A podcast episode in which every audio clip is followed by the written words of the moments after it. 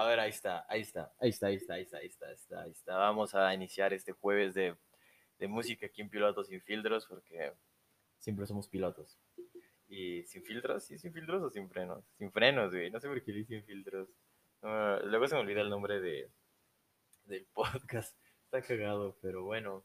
Eh, hoy es jueves de música. Hoy es 16 de septiembre. No vamos a hablar de ninguna banda mexicana porque, porque ya había planeado esto desde hace tiempo y apenas se pude grabarlo.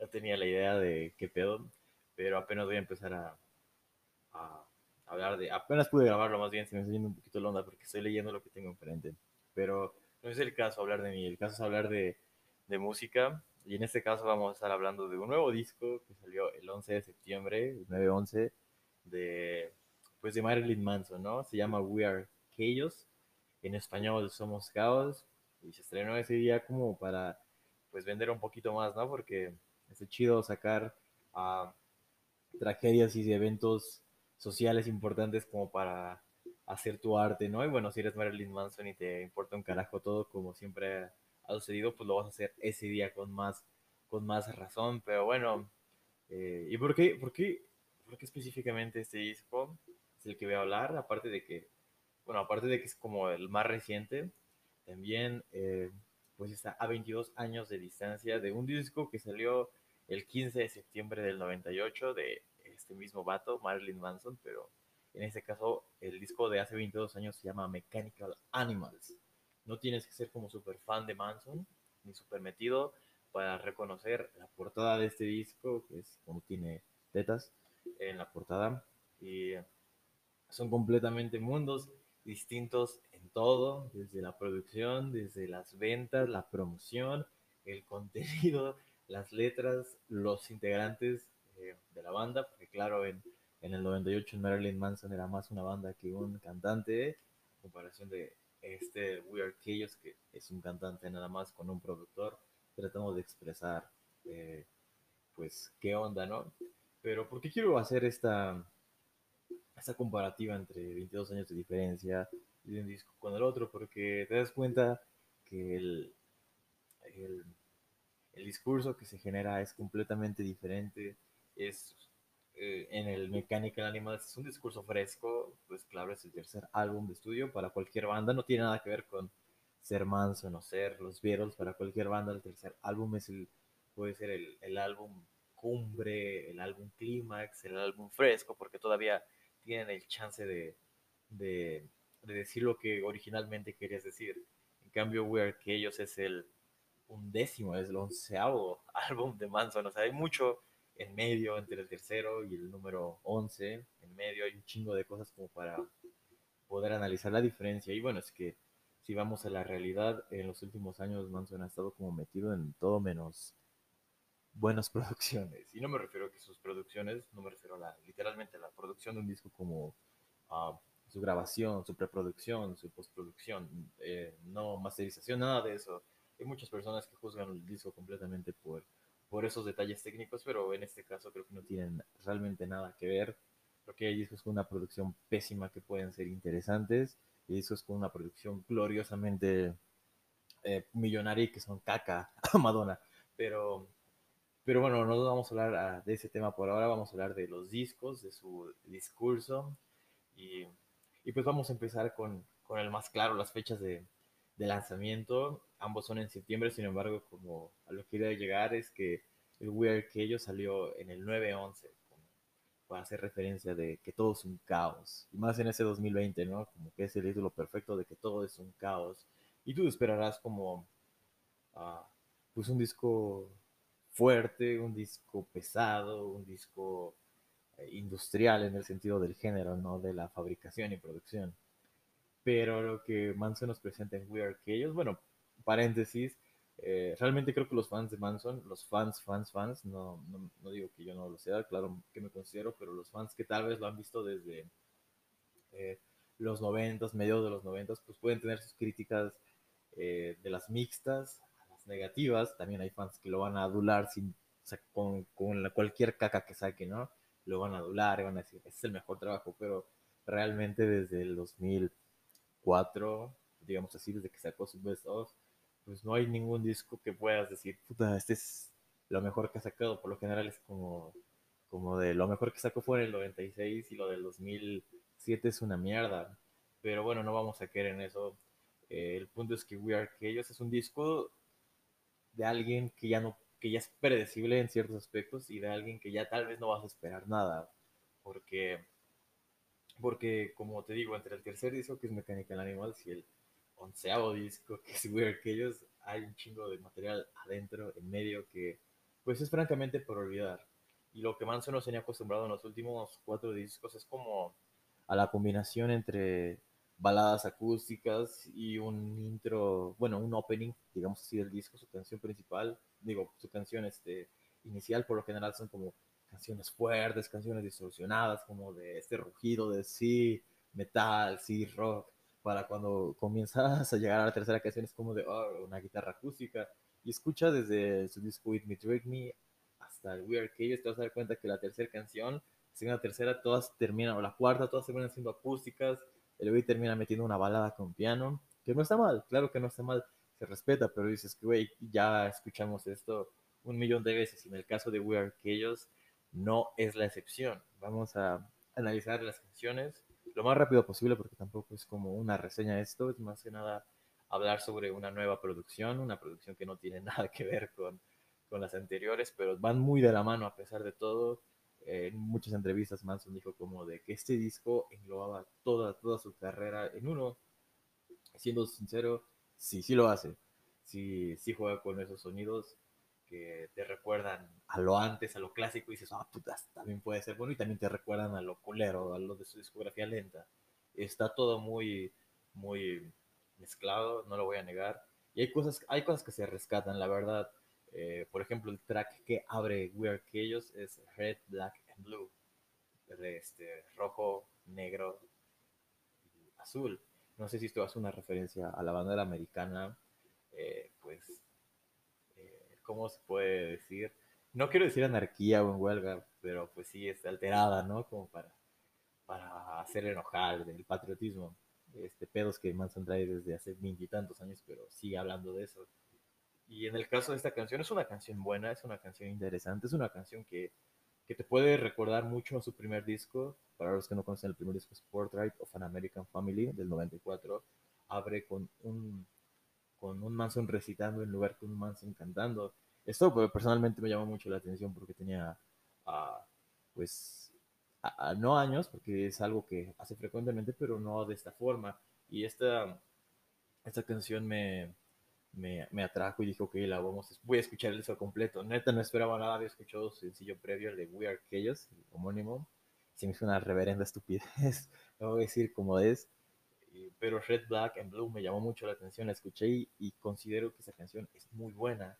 Considero que sí tiene ese, ese gancho Manson, así, ¿no? De, de vamos por la canción rockera al principio para, para, para atrapar y en su caso funcionó conmigo, me atrapó pero, pues digo, llegas a Weird ellos y no es una mala canción, pero es una canción que ya de putazo llegas al acústico, pasando de una parte, pues, eh, pesada, una parte eh, distorsionada, rockerona, llegar otra vez a esa tipo balada industrial, por así llamarlo, que no es mala, pero es algo que ya está completamente, ya por lo menos a los fans ya nos tiene acostumbrados.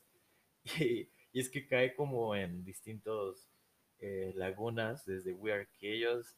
Eh, más bien diría que la, la, segunda, la tercera, la cuarta, quinta canción son eh, retratos de discos anteriores vueltos a grabar. Y es Manson tiene como una, no fascinación, pero una forma de escribir desde siempre, donde tiene un verso, tiene un coro, tiene un verso que dice lo del primer verso y lo repite más, tiene otra vez el coro, tiene un puente que como dice otras madres, y tiene su final, su outro. En este caso aplica esa fórmula durante la mayoría de las canciones, que cada quien puede hacerse su interpretación si la escucha, esa es la mía.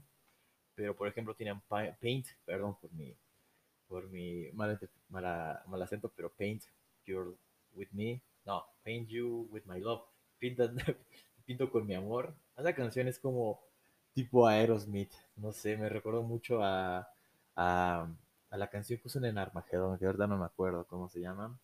Este. Ah, Miss You. Miss You Baby, no sé.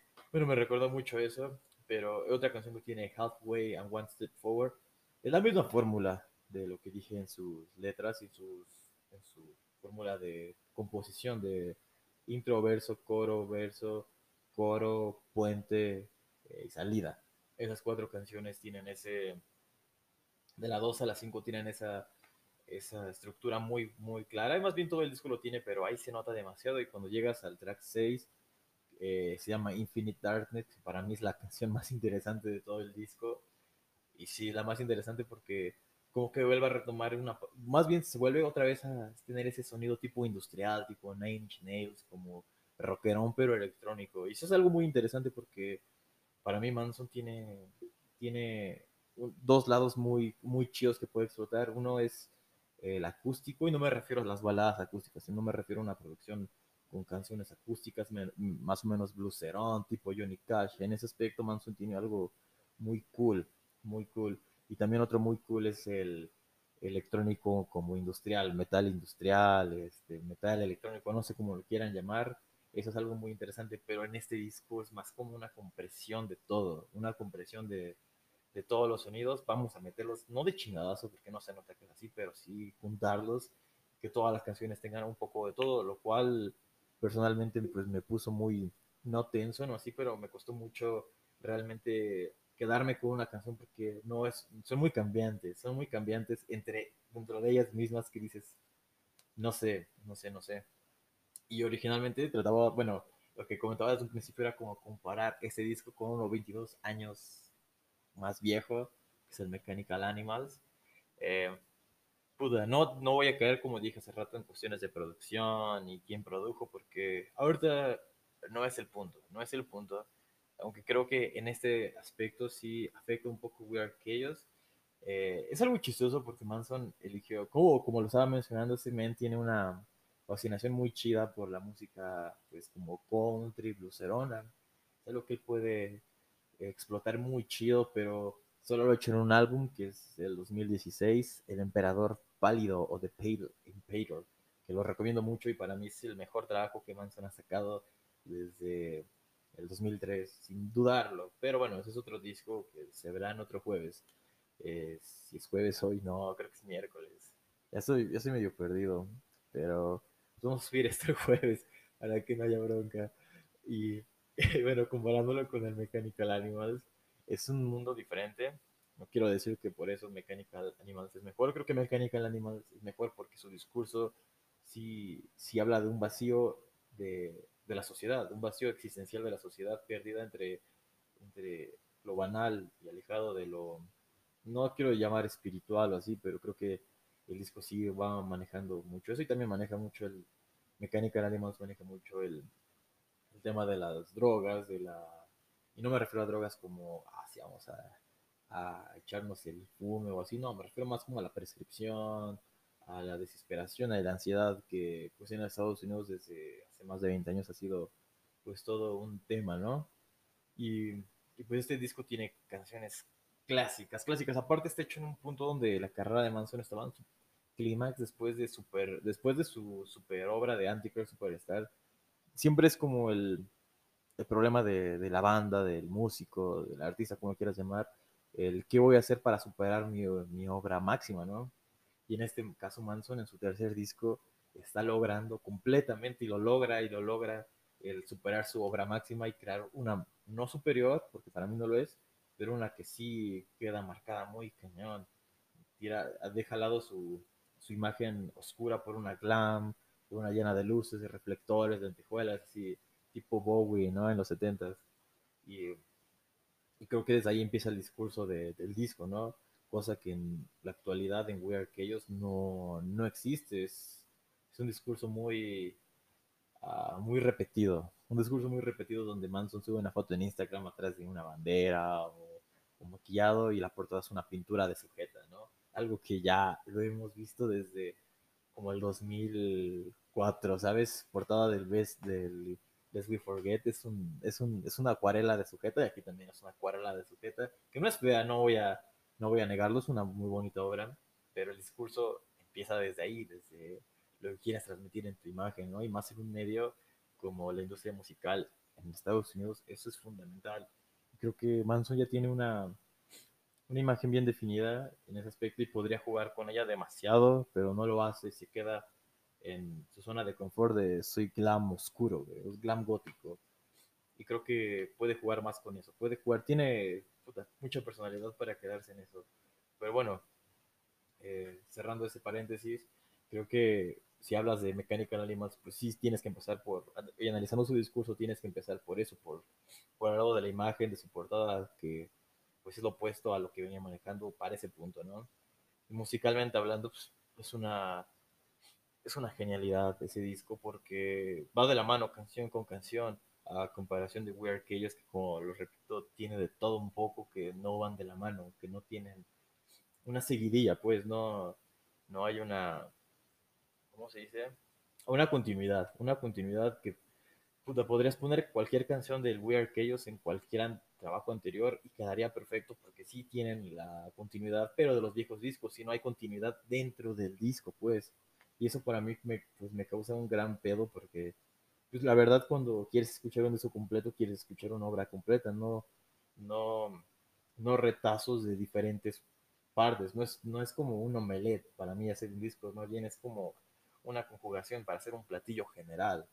Y en el caso de Mechanical Animals es un platillo bien hecho, no sé cómo llamarlo para que quede más claro, pero desde la primera canción que es el Great Big White World, que es algo muy cagado que hace rato estaba hablando, es que los discos de Manson desde el 2007 para acá abren con una canción rockerona y poderosa para atrapar, para enganchar, y en el caso de Mechanical Animals hace 22 años, no, empieza con una canción que va de, de, de lo lento a lo electrónico, Digo de lo lento porque es una canción pues con un tempo bajillo, no va corriendo, va en un tempo pues digamos de, de los 80 a los 90 BPM a mi parecer y considero que esa, que esa canción atrapa muy bien por su por su por su ay, se me fue la palabra por su por su fórmula de intro, verso, coro, verso y final. Y aquí lo maneja, como lo, he dicho desde, como lo dije hace rato igual, que Manson siempre maneja este tipo de fórmulas, pero aquí lo sabe llevar muy bien.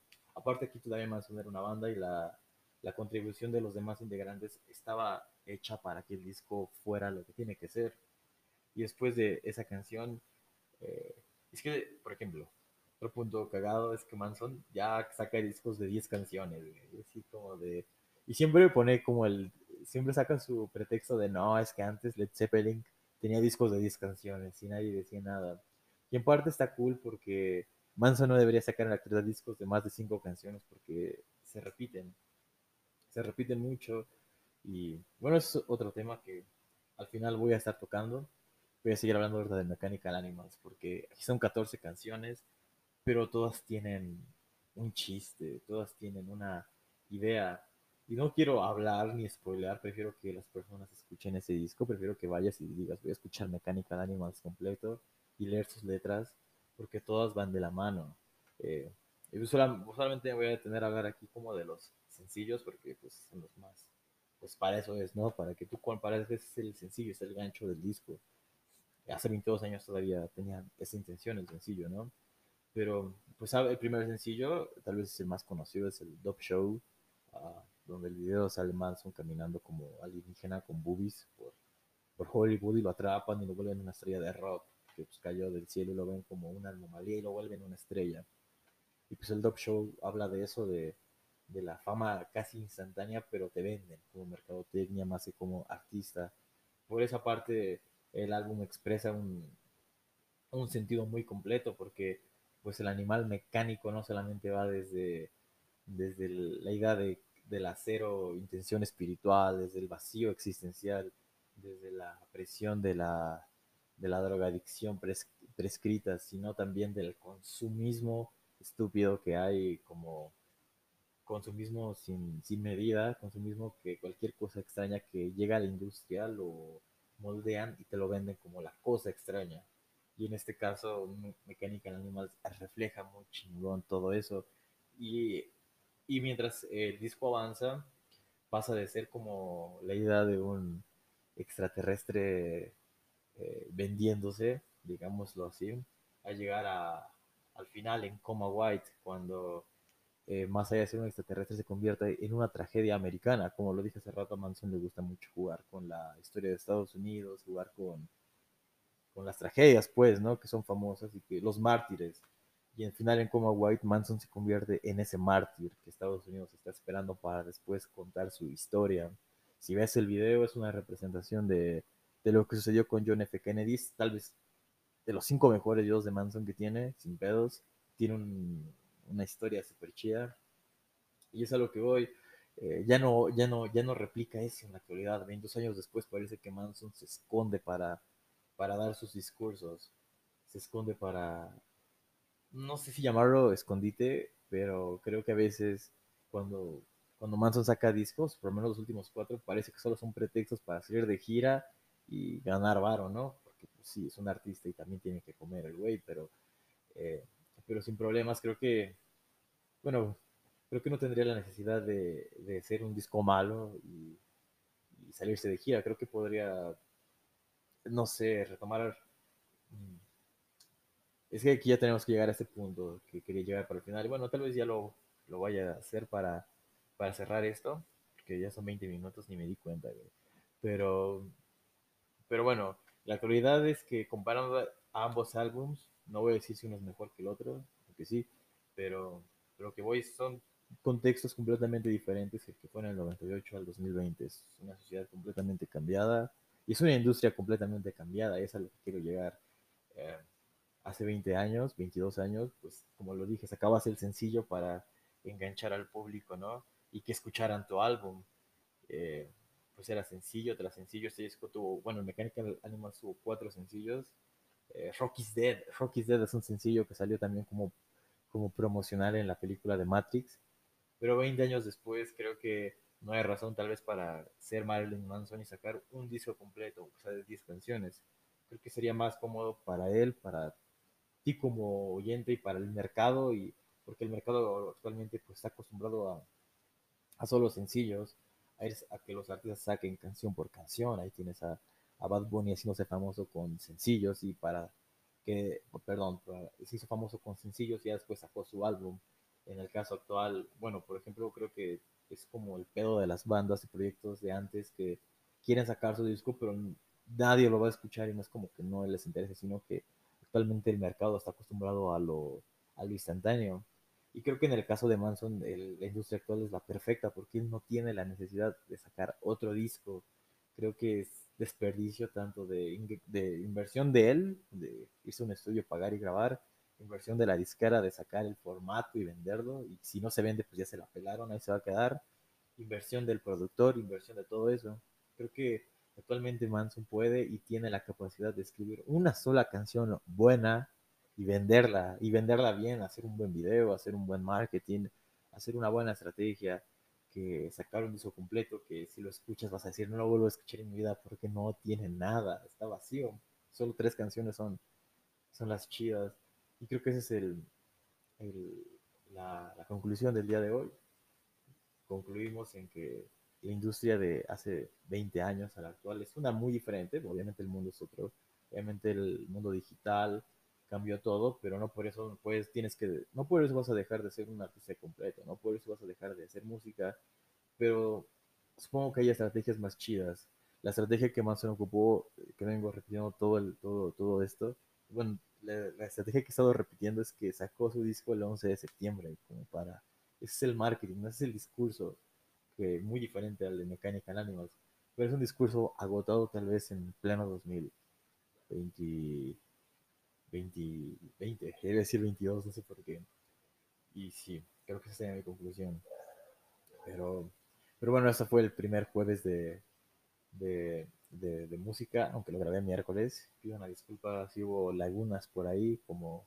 No, no hubo tantas lagunas, no me quedé callado, pero tal vez sí me fui un poquito de, del tema en algunas, pero bueno, eh, esto fue el primero. Espero que los que estén escuchando puedan sintonizar el siguiente jueves si tienen alguna, alguna, eh, algún tema musical, algún, algún, este, es pues una idea de lo que quisieran que hablara musicalmente hablando, pues déjenmela caer a quien tenga mi WhatsApp. Pues, supongo que ahorita ni tengo página de esto, así que pues, si alguien que está escuchando si tiene alguna idea de, de, que yo hable de música, de otro tema, de...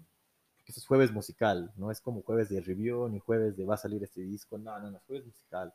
Entonces, si quieren algún otro tema, pues pueden dejármelo en algún comentario, ya sea en mi Twitter, como estoy en Twitter como arroba emily7829 y, ya, porque Facebook no lo voy a abrir y Instagram pues, no lo tengo instalado, así que sí, en Twitter este, mandaré mensajes, espero que todos estén, se encuentren bien en donde, donde sea que estén, pues, no sé, quiera que estés escuchando esto, espero que estés teniendo pues, tarde, mañana, noche bonita.